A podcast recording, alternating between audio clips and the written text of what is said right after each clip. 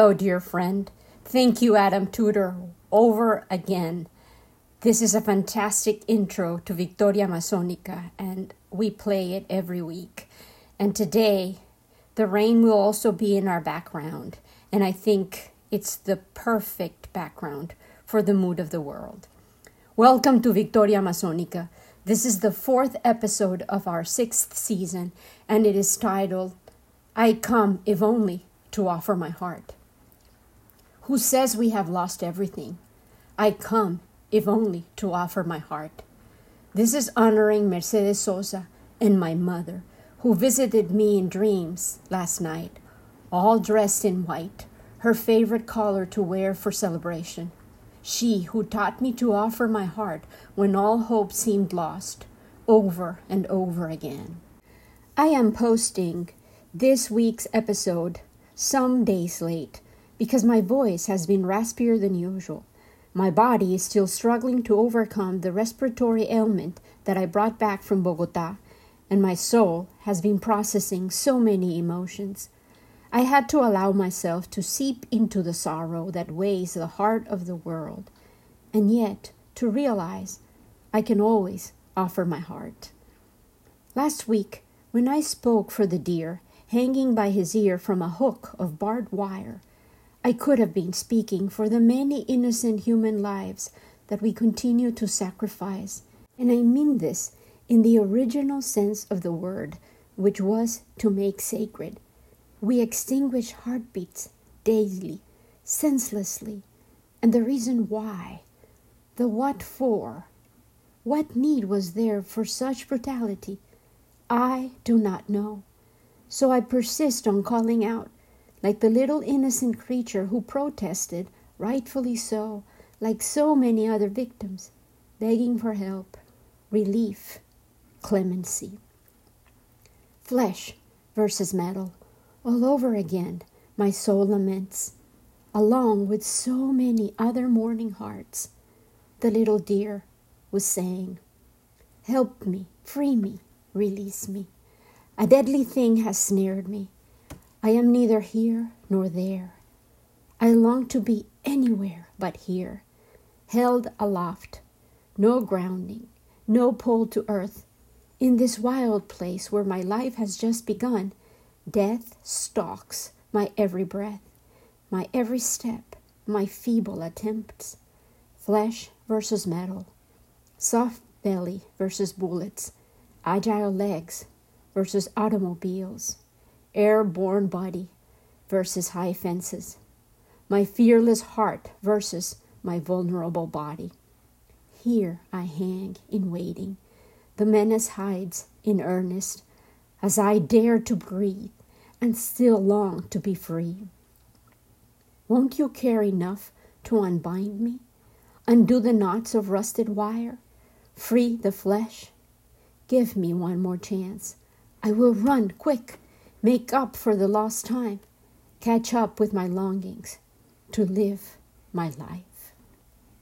Life, in its spiraling rhythms and diminishing returns, weakening feet, hands, and minds, reminds us of our frailty in ever novel ways.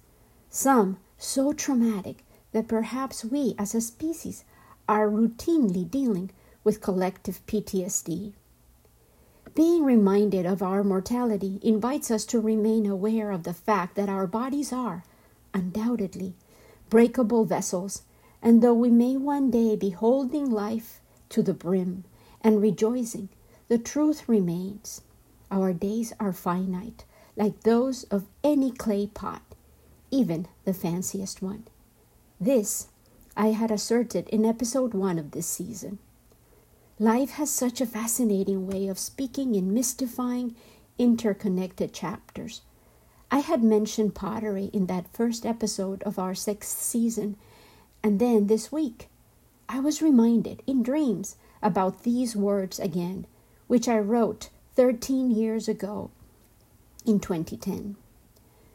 During these two weeks, as I have witnessed, along with the rest of the world, in horror, the destruction, malice, senseless cruelty, deaths, and infinite seeds of resentment and grief that we persist on sowing, I remembered the broken pottery story. I wrote it in 2010, and the conversation that I had with my son, who is now 28 years old. Today, allow me to share this reflection with you. Sometime in the summer of 2010, broken pots had made their unexpected debut into my life when Juan, my son, a middle schooler back then, had broken an enormous pot. The giant ceramic pot had been one of a pair which had guarded the entrance to our first house in San Antonio. Juan had been cleaning up the front yard, mowing and picking up leaves, perhaps not in the most enthusiastic mood. Our children did not receive allowances, so if they asked for money, our son and daughter had to work to get the funds. Juan, perhaps in his haste to finish the mutually agreed chores, pulled on the electrical extension cord that he had been using, which then became looped around the large pot's neck, pulling it to the ground with a big bang. I ran to investigate what had caused the commotion and found the shattered pieces of the pot scattered by our front door. Of course, Juan thought that the accident had happened because the pot had not been stable to begin with. I managed to forgive promptly and move on, and I helped him clean up. As we picked up the large shards and swept the remaining dust and small pieces, I remembered that we had seen many broken pots at every sacred place we had visited in both Incan and Mayan kingdoms, and we engaged in conversation, recalling the ceremonial meaning of blessings and cleansing that broken pots had been assigned. And Juan and I concluded that maybe the giant broken pot had sacrificed itself for the arrival of blessings to our household. By then, Juan was not as grumpy anymore, and I enjoyed our exchange and refreshed memories. Each one of us seemed to recall different details but we both thought that our archaeological tours in Peru had been one of our best shared adventures.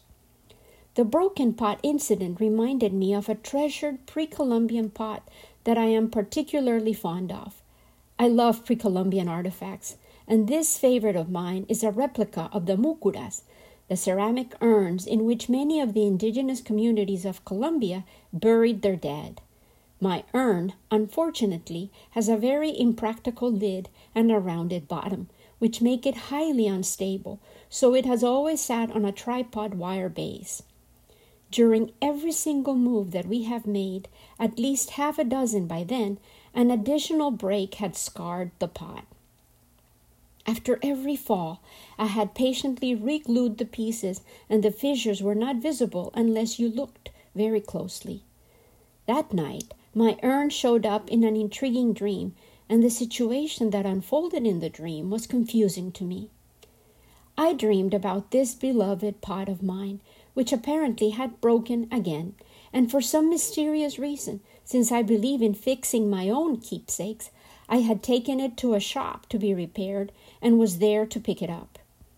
I was talking with the attendant, and she very forcibly set the pot on the counter making it break once again. In my dream, I had become very upset and I demanded to see the manager. The girl, who I recognized then but whose identity I couldn't remember upon waking, started crying and pleading. You see, the pot is valuable precisely because it's broken, and you can't really fix it because it's my life. It is meant to get broken. I did remember next morning that the scene had unfolded several times, as if playing on repeat in my mind, and it was a vivid memory next morning, but I could not figure out what it meant. During breakfast, I told Juan about my dream, which had probably been inspired by his broken pottery misadventure, and he laughed about it. But then, when I gave him my opinion about broken pottery, he replied in a very interesting manner.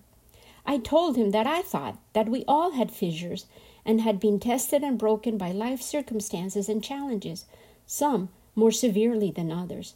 Yet, each of our stories has value, I told him.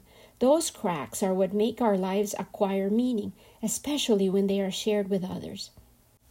Juan looked at me with serious, questioning eyes, the eyes of an adolescent who has suddenly realized that there's much more that needs to be said about an opinion that he doesn't fully share.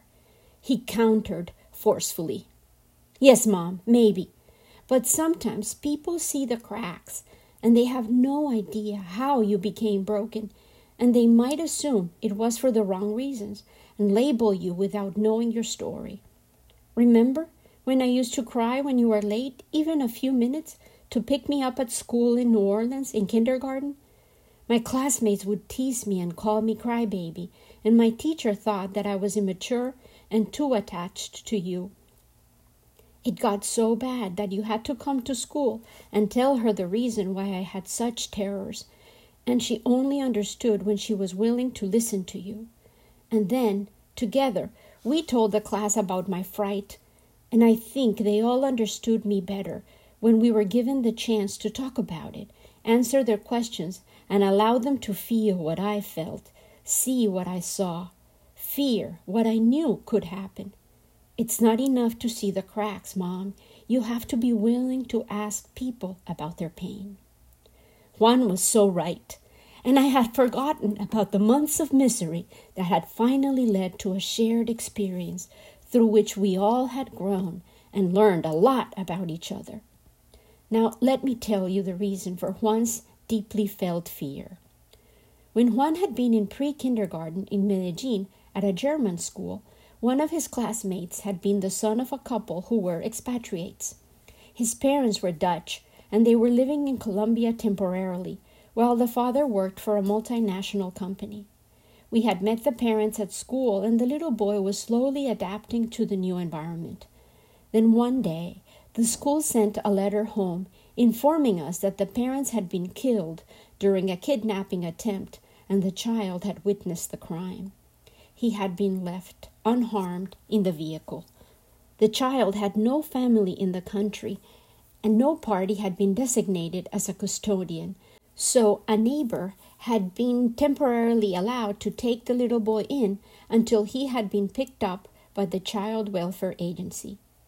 The little boy had to remain there until relatives could travel from Holland to take him back home. The whole pre kinder class most of whom were four or five year olds, were aware of the situation that their classmate had been living through. They were, of course, scared, and they missed their classmate and friend.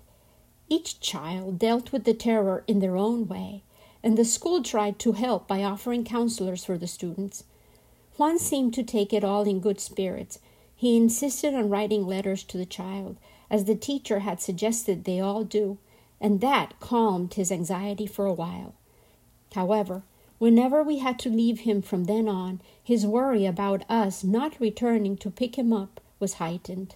His distress persisted for a long time after that, and only after years of reassurance he managed to overcome his fear. In New Orleans, the new environment heightened his insecurity, and when the time for pickup after school arrived, and I was even a few minutes late, he would cry and react with severe distress. Juan refused to tell his teacher why he was so scared, and only in a conversation with one of his closest friends, a little girl that he was particularly fond of, he opened up about the reasons for his fear. She told the teacher, of course, who immediately called to ask me whether the situation was accurate, and I offered to come to talk with the class before the story became distorted and resulted in more questions from parents. We shared, we talked, we clarified, and I believe that was the beginning of Juan's healing. It was also a lesson in empathy and human openness that Juan evidently never forgot, as well as the need to inquire with an open heart about a person's reactions or behavior before jumping to judgment or criticism. In our particular situation, time was definitely required. Words were exchanged, hard questions were asked, but we persevered, and relationships were strengthened, and division and further suffering were avoided. It was much more complicated than ignoring the situation and allowing pain to fester and misunderstandings to be perpetuated. Yet we found the way to heal misunderstanding, shame, and name calling. Division is the beginning of opposition, and when we distrust each other, we diminish another person's humanity, and this distancing makes it so much easier to hurt, offend, neglect, and discard the value of another human being who bleeds, laughs, cries, and suffers just like us. Throughout history, we have labeled those who are different from us in order to control them, exploit them, diminish them, and often we created wounds that have continued to have historical repercussions. Old abuses and hurts may have not been addressed, medicated, or called out, and they will undoubtedly continue to fester and to become manifest in reiterative, escalating manifestations of the damage that they have inflicted. I often wonder how many of the indigenous people and exploited populations who were the first inhabitants of all continents managed to survive and overcome their intensely traumatic experiences. Most of these ancestral communities had an intimate and close relationship with nature, which allowed them to read her like a library of survival knowledge. They observed the weather closely, noticed changes in the skies and the wind, monitored their landscapes, the flows and fluctuations of rivers, the tides and temperatures of the oceans, the ever changing mountains. They listened to the living, generous trees. They possessed living maps of existence, which I believe were secret weapons of endurance. That is how they managed to survive in the Amazon. The few tribes who managed to hide deep within the dense rainforest and safe within their knowledge of their habitat thrived. They also left us messages, testimonies of their wisdom and their masterful capacity to read nature like open books. And the more modern man explores and discovers, it is humbling to peek into the worlds of the people of the past, whose presence in fact surrounds us, revealed in the signs they left for us to find, and their voices still audible in the wind. Very recently, as our world stopped and millions of people, together or alone, found the way to witness the solar eclipse, we saw sudden darkness and a sudden drop of temperature that was overcome by the radiant sun. And even during the total obscuration, beats of light dazzled and truly shone like a ring bedecked with gems. As I allowed wonder to seduce me, and as I heard the gasps and delighted sighs from my guests, young and old, it was impossible not to connect the spectacle to our unfolding world crises, including wars, uncertainty, and destabilization, to the captivating power of this atemporal spectacle. I was reminded and taken back, unavoidably, to the power of shared rituals, and I established an obvious connection to Chiribiquete, which was not only a meeting place for ritual, it is, after all, the cosmic Maloca of the shaman jaguar and the house of the stars, but a privileged place, considered the center of the world by its pilgrims and devotees. Today, as we continue to follow the clear paths laid by Carlos Castaño Uribe in his in depth analysis of Chiribiquete, we will find out why its peculiar geolocation, as well as its astronomical peculiarities, spoke so loudly to communities that revered the skies and were experienced observers of the movements within the cosmos, the spheres they knew so well, the stars, and the effect that these phenomena had in their daily lives and within their cosmologies, mythologies, and cultural symbols. Chiribiquete's geoastronomical context is owed to Colombia's privileged position exactly on the equator. This preferential position is shared only with two other countries in South America, Ecuador and Brazil, and 10 countries in the rest of the world, in Africa, the Indo Pacific, and Oceania, which is a geographical region comprising Australasia, Melanesia, Micronesia, and Polynesia. These countries located on the equator receive more sunlight during the entire year, which means that their territories have warmer weather compared to other regions. And the sunlight, in turn, favors the growth of fauna and flora, as well as the marine platforms and enhanced continental and oceanic topographies. Colombia particularly Chiribiquete, is located in a low latitude zone from the geodesic point of view, which means it is between the Cancer and Capricorn tropics, imaginary lines at 0 degrees and 23 degrees, both to the north and south. This determines the high temperature conditions and periods of drought and floods during the year, with days and nights maintaining the same length. The night sky of each equatorial country is distinctive, and it also explains the fact that Colombia has a geoglyph with the particular characteristics as Chiribiquete. For several reasons, this mountain range of 300 square kilometers, perpendicular to the equatorial line, has a special relationship to the skyline with regards to the sky equator. One of the main features results in the fact that the Milky Way is visible at the very zenith, that means at the very top of the night sky, with slight variations to the north and south of the sky equator, which is a reliable indicator of the month of the year that is unfolding. That means, for example, that in January the Milky Way looks as a horizontal plane, and in February to the left flank, where it slowly starts to rise. Between April and May, it appears vertical, and thus the appearance of the Milky Way keeps morphing.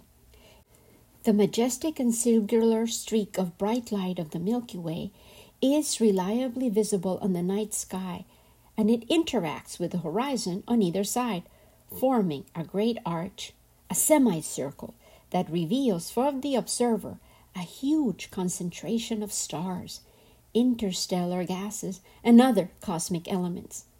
From the perspective of the Amazon rainforest, this is one of the most sublime views to witness.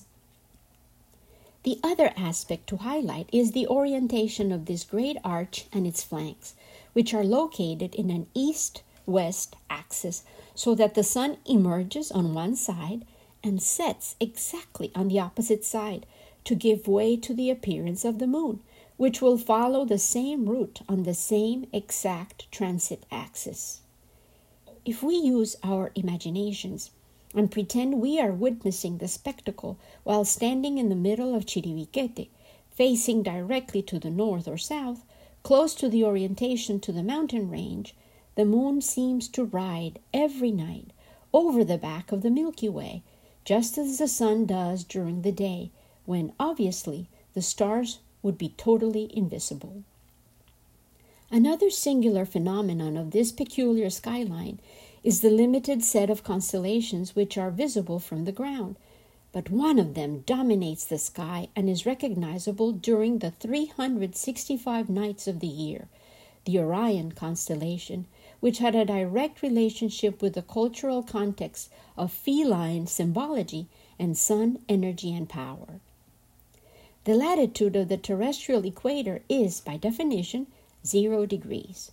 For us, if we continue to imagine that we are witnesses standing over the terrestrial equator with the axis of the earth to the north or south, the sun will traverse periodically, once a day, to the very summit of the horizon, following a trajectory that seems to be perpendicular to the horizon, so that the view will encompass observation from plus 60 degrees of declination to the north and all the way to minus 60 degrees of declination to the south, which enables us to observe the movement of the stars at a rate of 15 degrees per hour due to the Earth's rotation.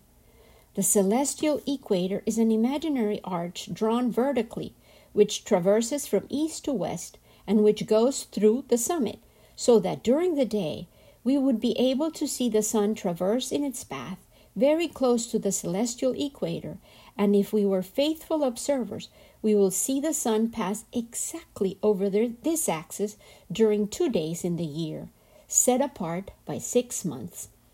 The sun will appear to be below the celestial equator, which explains why the height of the sun in the sky is variable throughout the year. In other words, the sun takes off on its traverse through the celestial equator twice a year, crossing the sky a feature named the seasonal movement. The equinoxes of March and September achieve what is called solar balance. The sun is at its highest point at 12 noon on the celestial equator, and it is full of its most powerful energy in those two particular moments.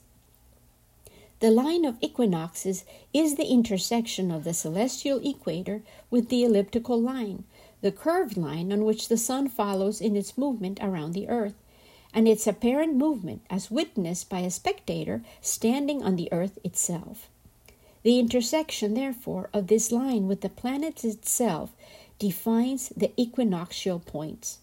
During those specific days, the sun's path coincides with the celestial equators, so that in the morning it will rise exactly on the east cardinal point and it will set at the western cardinal point.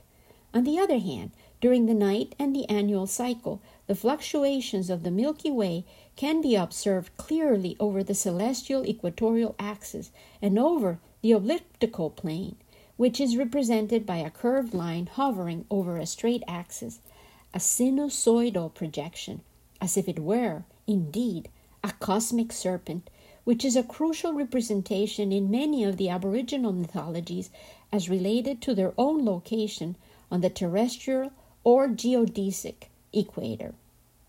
It is relevant to point out that the Sun traverses on an inclined circle, an ellipsis, in relation to the celestial equator, and defines on this orbit a slight inclination as the year progresses.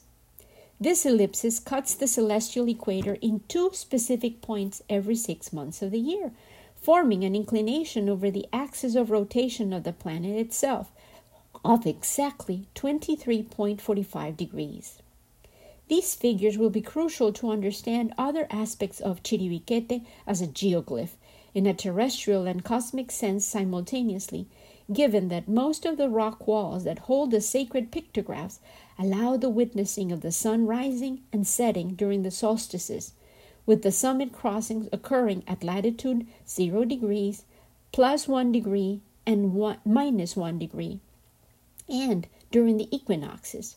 Cosmic phenomena are defined both culturally and astronomically such as the rising and setting of the moon during its varying phases, as well as the full moons that approximate the solstices and equinoxes, to mention just some of the basic aspects that are mirrored in the art depicted on the walls themselves, their specific location, and the domes and summits often chosen for the creation of the pictographs. The most recent research suggests that the details of the rock art itself reveal that the knowledge of astronomy in prehistory was widespread, as well as substantiating the fact that this dimension of knowledge has been meaningful as far back as the Paleolithic age, long before it arrived to America, and that its particular focus and dominant ideologies were informed by their own spatial and temporal perspectives, and then further enhanced by the new landscapes that they encountered, in this case, the rainforest itself. Furthermore, the arrival of many migrant communities from Africa to other continents and the interactions of these peoples, who had arrived on rudimentary seafaring vessels, must have required, undoubtedly, navigation which depended on the understanding and abilities to read the daytime and nighttime skies, skills that they evolved over centuries of observation and comparison. The Paleo Indian explorers who arrived at Chiribiquete realized, upon arrival, as they witnessed the spatial and astronomical context of the mountain range, they transformed it into their axis mundi, the determinant element of their cosmological thought and relevant location for shamanic ritual, those who had been chosen to lead their spiritual and religious dimensions. The pictorial representations and the location of Chiribiquete demonstrate that the axis mundi and the representation of the threesome, sun, moon, Milky Way, are fundamental to the imagery that constituted the cosmogony of these societies, our forebears. After witnessing the global reactions to the recent solar eclipse, I dare say that the sun, moon, and Milky Way wonders continue to feature predominantly in our cosmogonies and deepest essential questions, especially those regarding our relationship to the immensity of the cosmos to this very day. According to Mircea Eliade, an analytical historian, in research published in 1981, the axis mundi literally was the imagined central pole around which the world spins, and it is characterized by being, first of all, a sacred place which offers a rupture with the homogeneity of space. Secondly, the axis mundi symbolizes an opening, a threshold that allows the transit into a cosmic region, such as a transition from heaven to earth, or vice versa. And last but not least, the axis mundi is the axis around which the world extends, and therefore it is the very center of the known reality, the belly button of the earth. Eliade's literal words. And given that it is the center of the cosmos, it, therefore, allows communication with the heavens and its power and existence, which has been expressed throughout history by a number of images, such as the archetypal staircase, the mountain, a tree, the vines of jungle vegetation, the walking stick of a spiritual leader, the sword of a warrior, the mast of a ship, among others. Casually here, Eliade mentions also a linga, that was a word that I had never heard, and so, of course, I had to look up its meaning. What is an archetypal symbol of the power of deity that I have not learned about? I learned on yogainternational.com, which was the top source listed, the following Linga is the Sanskrit word for symbol or sign. By calling this form linga, the yogi set up a dynamic interplay between name and object. At the physical level, the image of a linga points to the unmanifest, causal principle contained in the object. The name itself, symbol, turns the mind away from the object and suggests to us that the linga is actually a metaphor for something else. It is a symbol, thus, that serves as a bridge between the conscious and unconscious aspects of the mind, carrying us to unknown realms and helping us to make sense of that uncharted territory. The linga is a particularly compelling symbol, for it can transport us to the ultimate truth itself. Any tangible external object that symbolizes the divine can be used as the focus for ritual practices. An emblem of the divine that has been created by nature and left in its pristine state is a fine symbol for this purpose because it carries little cultural baggage. A linga that comes from a riverbed, for example, has been shaped by eons of nature's meditative work. It enshrines the balanced and tranquil energy of nature, which, in her own way, brought forth this smooth, symmetrical shape. There has always been universal recognition that the linga is a means of creating a connection with the sacred. This is true not only in India, but throughout the ancient world, when human beings lived closer to nature and retained more purity of heart than we do today. Many of the places considered sacred by Native Americans and by the Aboriginal peoples of Australia and the South Pacific, for instance, centered around this symbol. Lingas are most commonly made of rock, a durable, ubiquitous substance which serves to remind us that God is everywhere, even in non sentient entities, and helps us to dismantle the wall separating human and non human, sentient and non sentient forms. The lifespan of a linga encompasses an untold number of human lifespans, thus making us realize that truth is unborn and enduring. Most lingas are shaped and smoothed by water, just as we ourselves are shaped and sustained by that fluid of life. The ritualistic manner in which the linga is worshipped is also symbolic. Traditionally, it is propitiated by ingredients taken directly from nature, such as dirt, ash, water, and flowers, as well as anything else the worshipper chooses. Nutritious food and poisonous herbs are equally acceptable as offerings. In the linga, all diversities, conflicts, and contradictions dissolve.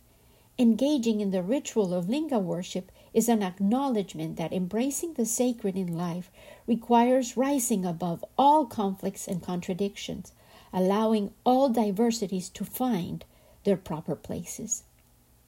Let's allow that line to take us back to the concept of ritual, through which we can embrace the sacred in life to rise above all conflicts and contradictions, allowing all diversities to find their proper places, and return to Chiribiquete, where ritual was indeed the element that brought people of diverse backgrounds to find meaning together. Carlos Castaño Uribe quotes Carlos Rodriguez, an expert with whom he communicated for 20 years, from 1998 to 2018, who posited that Chiribiquete, the whole mountain range, was an emblematic place known by several indigenous communities as the stools or low chairs on which original thoughts found their source. These were the sacred meditation stools in which shamans often undertook their vision journeys. Chiribiquete, Rodriguez asserted, is a place of creation, so much so that some of the specific tepuyes, the flat top rocky mounds, had a particular assignment to different creators. In his studies, he also referenced that the holes or the crevices that were, in fact, cylinders in which the creators had been trapped, an idea which is also supported by the pictographs themselves, which have particular ordering principles reflecting the organization within nature itself, and they simultaneously underline the rules and ways to relate to the world of plants, animals, and the cosmic elements. Rodriguez also theorized that all of the Amazonian shamans were prepared to read and interpret the pictographs and were responsible for the spiritual and physical maintenance and well being of the rock walls themselves.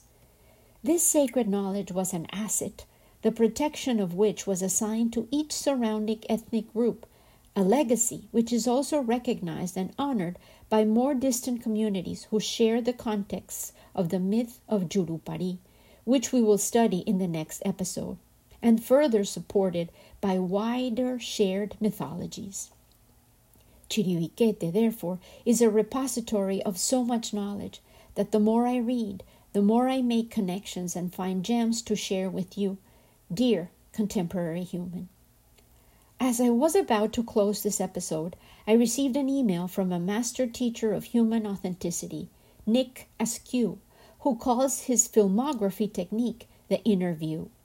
He shared a testimony of one of his students, Gabriel, no last name was provided, whom, when sat in front of Nick's revelatory camera, voiced this deep wisdom, echoed by the ancestral knowledge that I voiced today. He said, The origin of humanity is earth based, ancestrally. The rootedness is what got cut off. But the earth itself never left us. We left the earth. There's a point in the human story where we got traumatized and cut off from this relatedness to the earth. We couldn't feel it anymore. As we find our way back into this relatedness, we make different choices. A lot of the patterns of the modern world are results of people not feeling that relatedness and doing other things to try to fill that hollow place. May we find the way back to earth. She never left us. In honor of her, Earth, the good mother who never left us, I want to close with a Victoria amazonica today. These are the challenging times during which the rivers and the people of the Amazon suffer due to drought and fires. Boats are stranded on dried up banks, and many communities are left with no supplies. However, Brazil's president issued a veto that provides a ray of hope. This report was published by Reuters on Friday night, and it was written by Anthony Boadle. Luis Ignacio Lula da Silva has vetoed the core parts of a bill backed by the country's powerful farm lobby that would have limited claims to ancestral lands to those lived on by 1988. The president vetoed everything that was unconstitutional and not consistent with our indigenous peoples policy his institutional relations minister, Alexandre Padilha, announced. Today, as I close, I invite you to seek an image, a practice, a breathing exercise, an idea. We might call it a linga, the new word we learned about today, or an archetype that has the power to lead us back to earth. What might be the golden key that might remind you of the concept of ritual? perhaps creating an altar outside under the open skies might help, or simply sitting in silence to contemplate the rising sun. I sat under the dazzling half moon tonight, and wild breezes were heralding the rain, the blessed rain that will visit this part soiled of Texas today. The darkness and the coolness of the early evening have soothed everything within me and without, with the mellow pace of the night. The night seems to hold me lovingly, and I welcome her embrace. Can you also welcome fully, with an open, generous heart, the sacred in life, so that it may rise within you, to grow wings in your soul, to hold you aloft above all conflicts and contradictions, allowing all diversities to find their proper places. Who says we have already lost everything? I come, if only, to offer my heart, loaded with love. Always, Lena.